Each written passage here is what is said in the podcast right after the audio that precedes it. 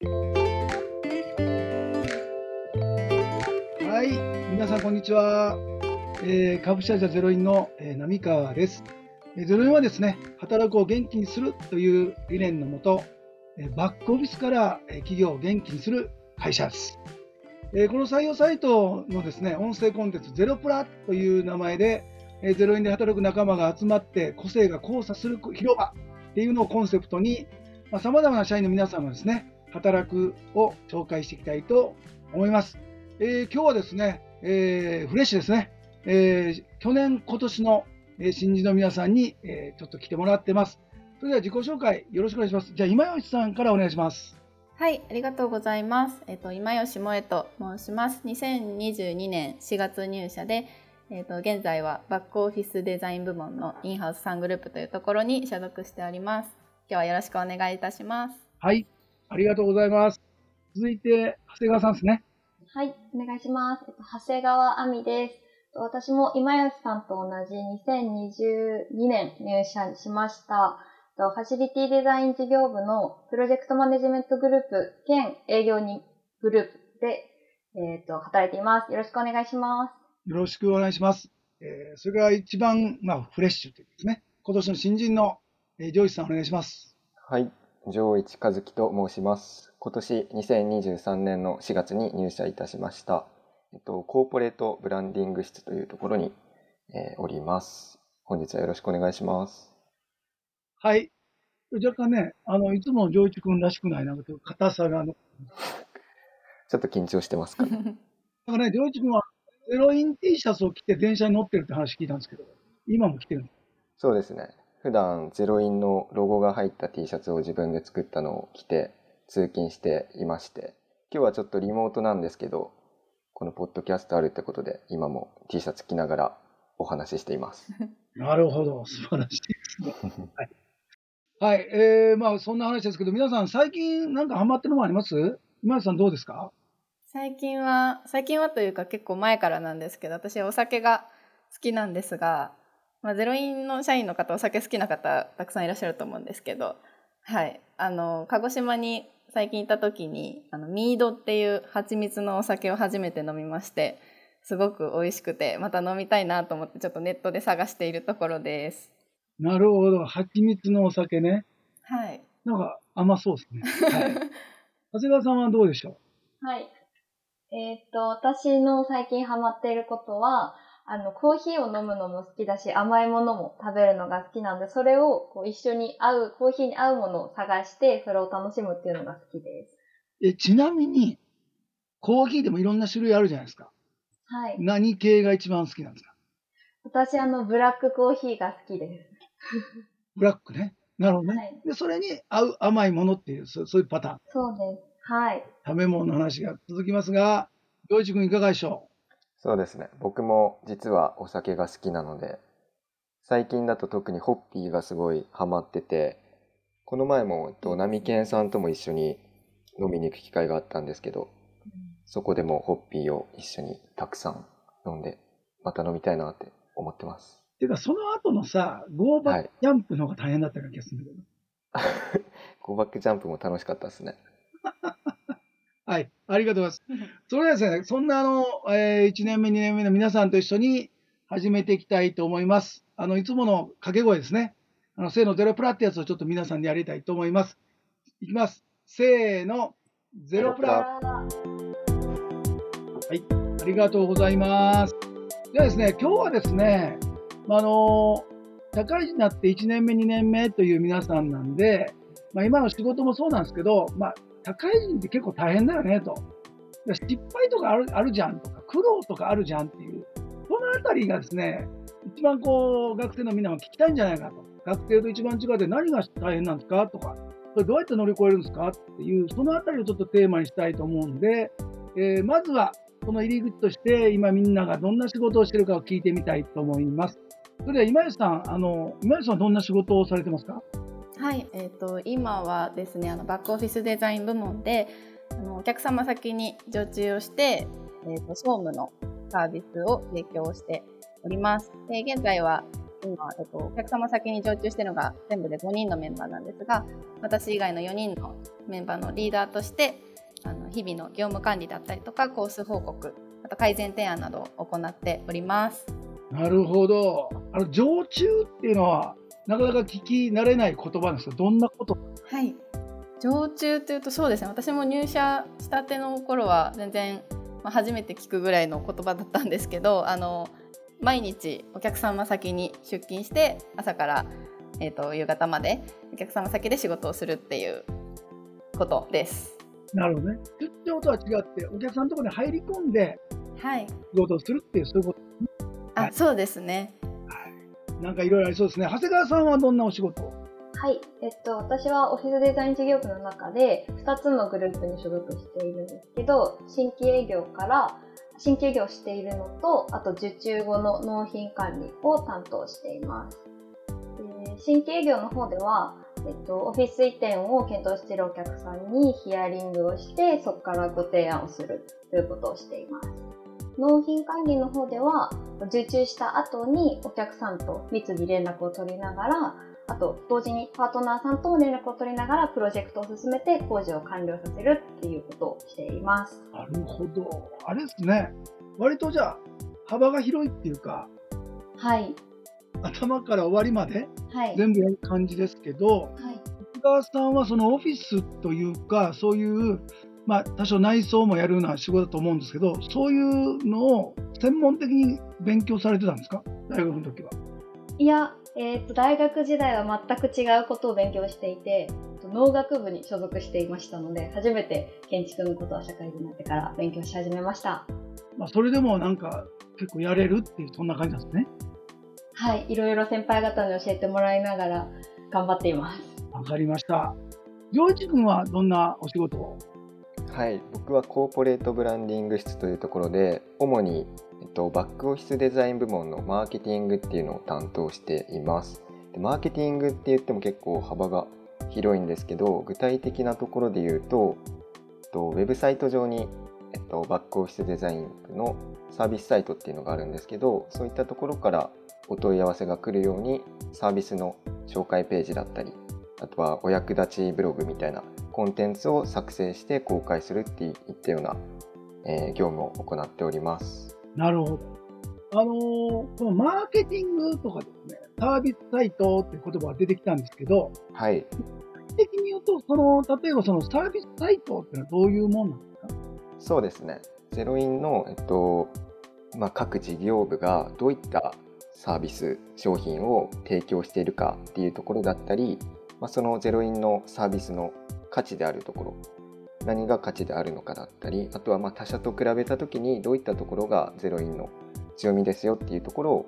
伝えるようなとウェブサイトになっています。あのそういうのは、じゃあ、えっと、この各部というか、それぞれの事業でサービスサイトがあるっていう感じですそうですね。はい。コミュニケーションデザイン部のサービスサイトもあって、現在のところで言うと、バックオフィスデザイン部とあとファシリティの長谷川さんがいらっしゃるところが一応同じサイト上に、えー、あるっていう感じですね。その中で上一君は、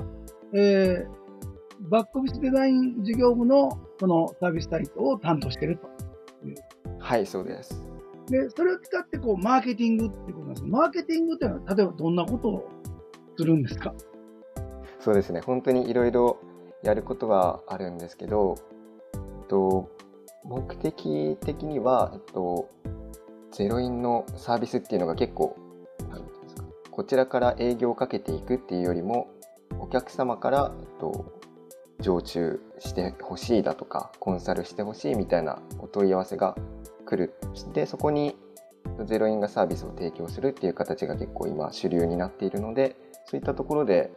お問い合わせが Web 上から来るようにっていうのを行っています。分かりやすいところで言うと、Google とかで何か検索されると、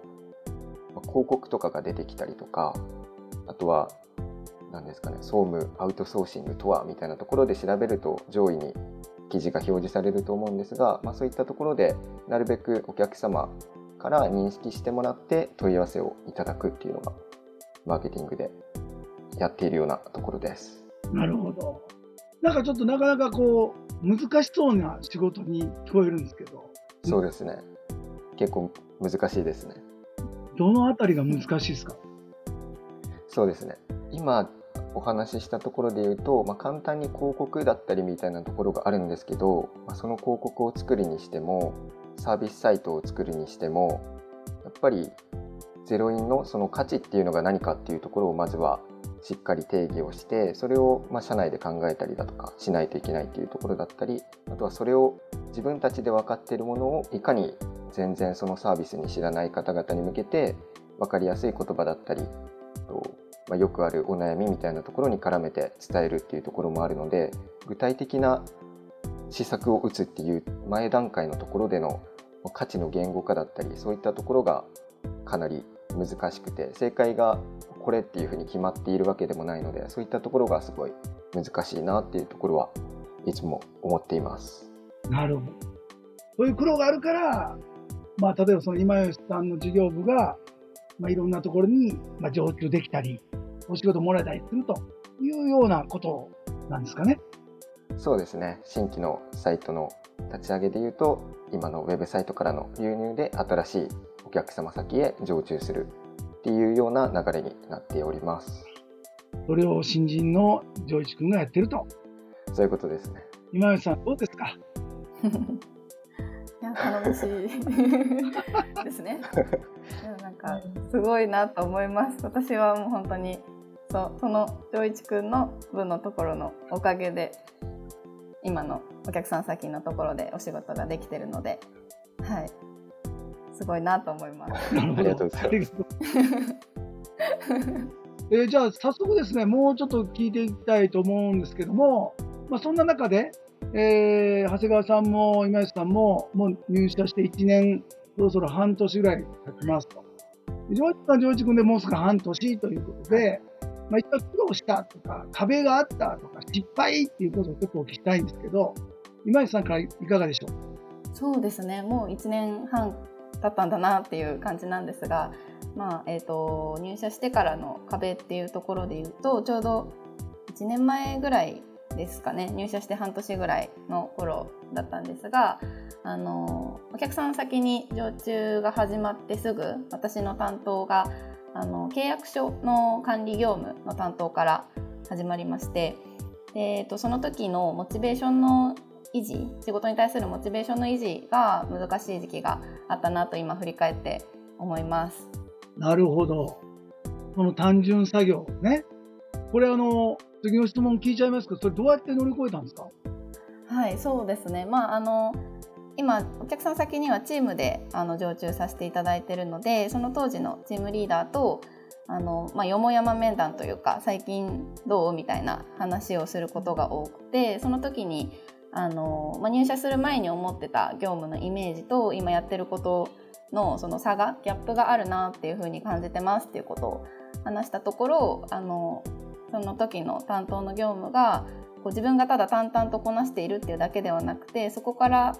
こうどういうふうにお客さんへの価値提供につながっているのかっていうところをあの、まあ、そのリーダーとの会話の中だったりとかであの自分で認識することができて現場の作業をしているからこそその業務の改善点が見つかったりだとかあの運用全体を通してもっとこここうした方が効率化できるんじゃないかとかそういうところを一番見つけられるのはその日常の現場の作業をしている人だからこそだよっていうところに気づけたことであこうやってこうただ黙々と何も考えずに作業するのではなくよりよくできるところはどこなのかっていう視点で仕事することであの、まあ、それこそがゼロインの価値だなと思うので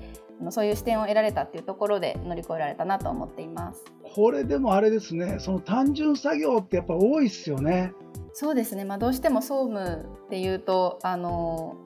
まあ、その会社を支える業務として、うん、どうしてもどこかで単純作業とかはする必要は出てくるのでそうですねそれを乗り越えるっていうのは割とこの部に所属している人は直面する問題なのじゃないかなと思ってます。こうね、なんか作業として完成されてばされているほど単純に見えるもんね。うん、そうですね。まあそれも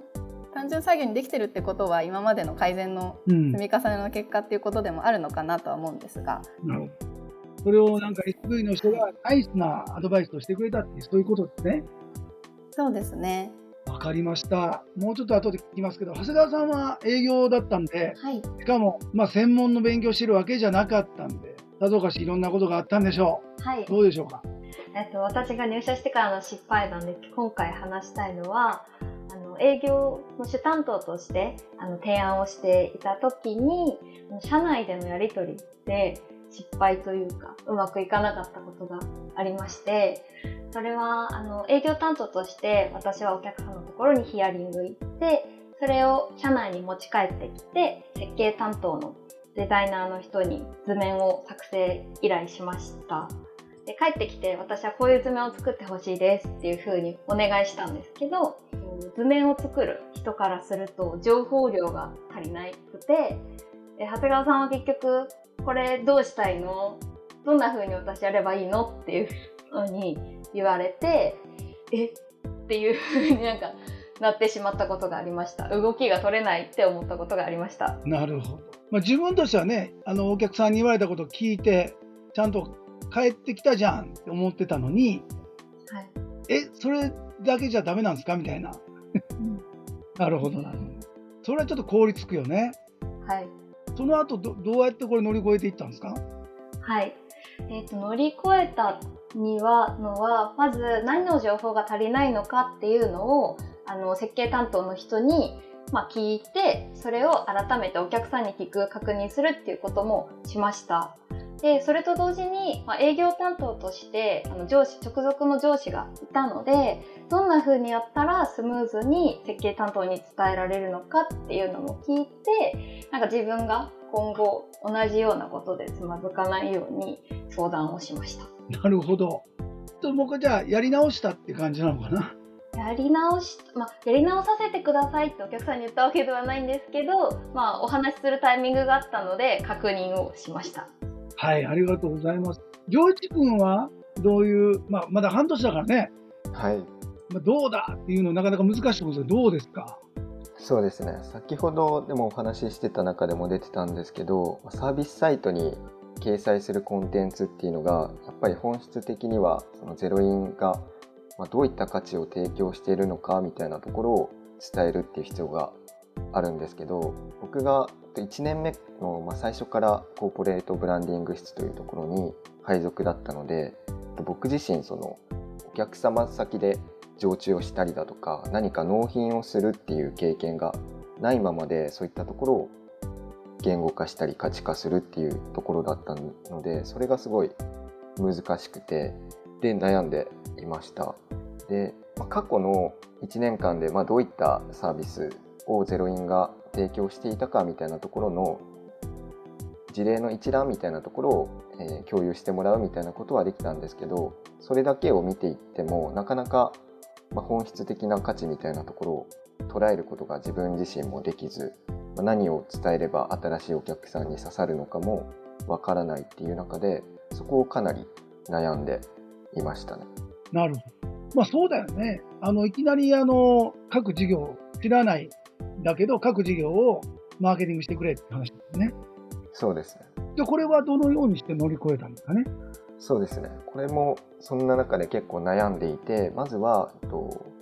コーポレートブランディング室内の先輩だったり上司の方にこういうことで悩んでいますっていうのを伝えてどうしようかみたいな話をしていた時に、まあ、どんどんその関係部署の方に聞いていっても大丈夫だからっていうところで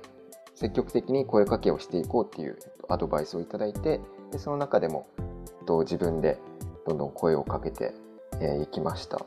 で、まあ、例えば、まあ、最初のところで言うとヒアリングさせてくださいっていうところでヒアリングの時間を作っていただいたりあとは結構資料化していく中だったり、まあ、コンテンツ作るっていう段階だったらミーティングもちゃんと設定してお時間いただいてお話をしたりだとか、まあ、細かいところで、まあ、すぐに終わるかなみたいな要件の時はチャットグループなんかも作ってでそこでもうチャットですぐにやり取りできるっていうような関係性づくりをやったりっていうところを結構力を入れていたっていうところですね。あとは自分自身としても一回納品を経験してみたいなっていうのがあったので担当のマネージャーの方に機会があったら納品現場にちょっと同行させてくださいっていう依頼をさせていただきましてで機械を作っていただいて実際にお客様のところに納品でサービスを提供してっていうのをもやりながら自分の中でだんだんとゼロインのサービスへの理解を深めていたっていったような形ですね。なるほど、なるほど。やっぱその言葉にするときに、周りの先輩、はい。あるいはその部門の方にちゃんとお話聞いたりとか、はい。実際に仕事の現場まで行って、あ、こうやってやるのかっていうのをこう重ねる中で分かっていった。こんな感じですかね。そうですね。これあの皆さんお聞きしたいんですけど、やっぱりゼロインあるあるかなと思うんですけど、やっぱり入ってみて、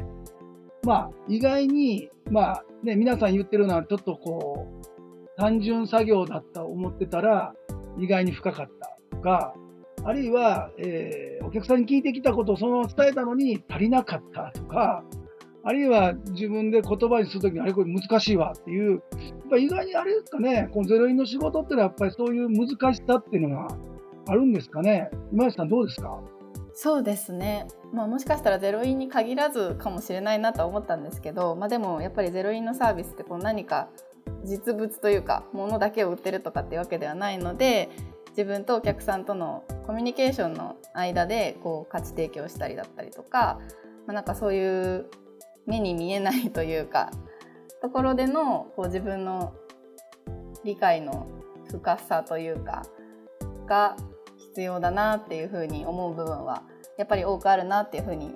感じます。なるほどね。そのコミュニケーションの取り方っていうのはちょっとやっぱりこう工夫していかんとあかんっていうそんな感じなんですかね。長谷川さんどうですか？そのあたり。あコミュニケーションの取り方そうですね工夫も必要だなって思いますしなんかお話を聞いていて思ったのがなんかそのルーティンワーク毎日同じようなことをするとか前にうん。前のやったことに習ってやるっていう業務ももちろん多いんですけどそれと同じくらいなんかとっさに判断その状況に合わせてとっさに判断しなくちゃいけない対応しなくちゃいけないっていう状況もあるのでなんだろうそれに対応できるように日々なんか同じような繰り返しに感じるかもしれないけど学び取ることも大事だしそれが生きるんじゃないかなって今みんなの話聞きながら思ってました。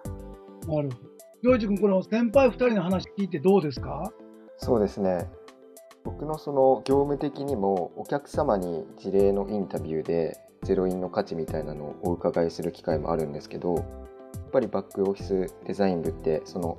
総務だったり、まあ、事務作業みたいな感じで結構単純作業の業務代行みたいな捉え方をされる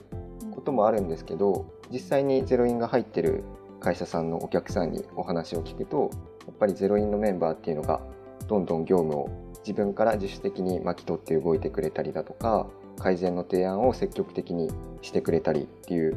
ところがすごい評価されているっていうのを実際にお聞きしているのでそういったところはすごいなっていうふうに思って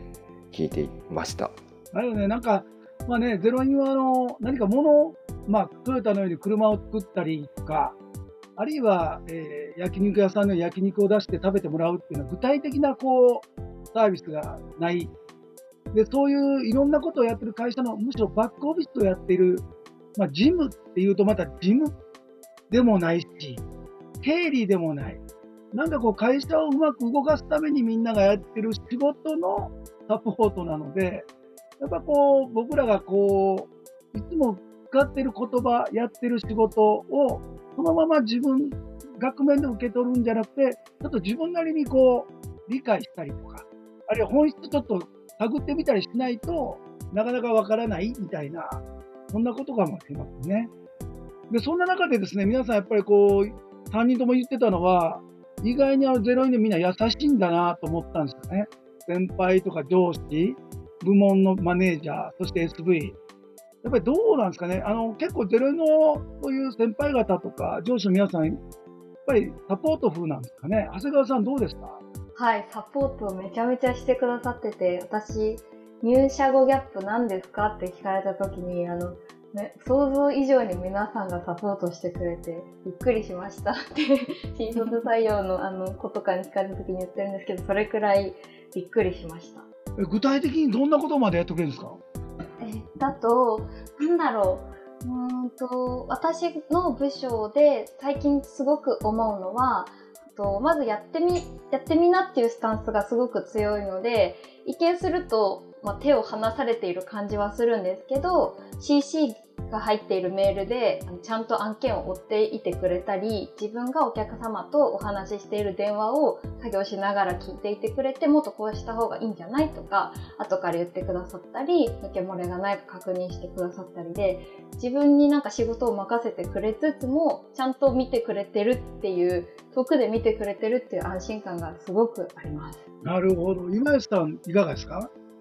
そうですね。今あみちゃんが言ってた言葉が本当にそうだなと思ったんですけどこう一見そういろんなことをあの結構最初から任せてはくれるので話されてるように思いつつ実はすごい見てくれてるっていうのがありますね。なんか相談した時に「あ前もこう言ってたよね」とかなんかそういうところでやっぱりゼロインの社員の人って結構その気が付く気が付ける人が多いなっていうふうに思うのでそれがまあお客さんへのサービスに対してもそうだしそのチームメンバーだったりとかに対する気づきにもすごく現れてるなっていうふうに思います。なんかそういうあそんなところまで見てくれてたんだっていうことが多いなっていうふうに思います。あの今吉さんも常駐でリーダーっていうことなんですけども、はい、やっぱりその今吉さんに上の人 SV とか上司の人っていうのは常駐はしてない人もいるんですよね。そうですね今の体制だと私がその常駐メンバーのリーダーなんですけどそのまあ、いくつかの常駐サイトをまあ見ている SV の方は常駐している人もいればしていない人もいるので、まあ、常に一緒に仕事をしているっていうわけではないですね。マネージャーもはあの常駐はしていないので本当にまあ遠隔で話すことの方があの多い